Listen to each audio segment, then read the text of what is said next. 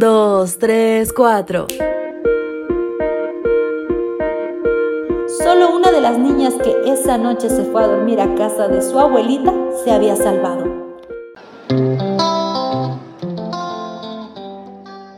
Pero qué genial el podernos encontrar una nueva mañana y a tan pocos días de terminar un año más. Es sin duda una gran bendición. Y justamente hablando de grandes bendiciones, ¿qué te parecería empezar de nuevo? Pues bien, es el título de nuestro mensaje de hoy. Romanos 8:35 dice, ¿quién nos podrá separar del amor de Cristo? ¿El sufrimiento o las dificultades? ¿O la persecución o el hambre? ¿O la falta de ropa? ¿O el peligro? ¿O la muerte violenta? Recuerdo cuando el presidente de mi asociación me llamó a su oficina y allí me dio una buena noticia. Iría a un nuevo distrito ubicado en una zona con muy buen clima. Me pidió que tomara las vacaciones y que regresara en el mes de enero para hacerle frente a mi nuevo territorio. Viajé a casa para pasar el mes de diciembre con mi madre y mis hermanos.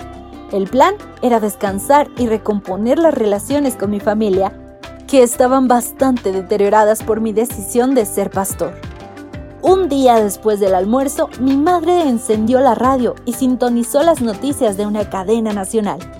Uno de los anuncios llamó mi atención, porque mencionaba el lugar donde iría a trabajar muy pronto. El presentador describía la triste situación de una familia que había sido sepultada completamente por una luz de tierra. Mientras dormían, hubo un desprendimiento de la montaña y el derrumbe arrasó la zona y se llevó la casa matando a 10 personas de una misma familia. Los padres y sus hijos habían muerto bajo una gran cantidad de barro y piedras. Solo una de las niñas que esa noche se fue a dormir a casa de su abuelita se había salvado. Escuché la noticia con mucho dolor.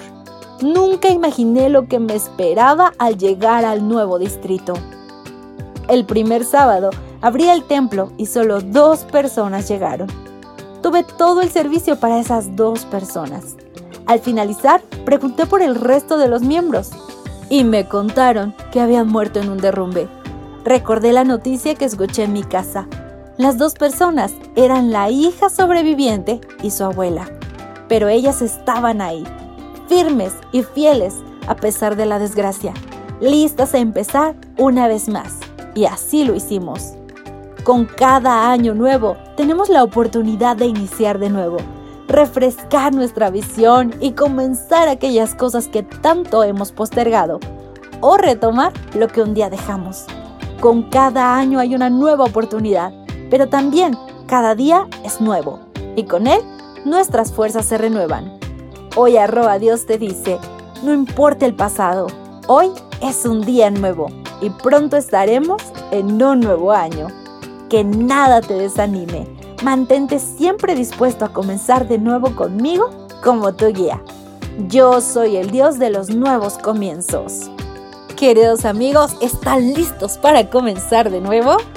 Pues no tarden, tomen la decisión. Hoy es el día. Este es el mensaje de arroba Dios para ti. Gracias por acompañarnos. Te esperamos mañana te recordamos que nos encontramos en redes sociales. Estamos en Facebook, Twitter e Instagram como Ministerio Evangelike. Y también puedes visitar nuestro sitio web www.evangelike.com.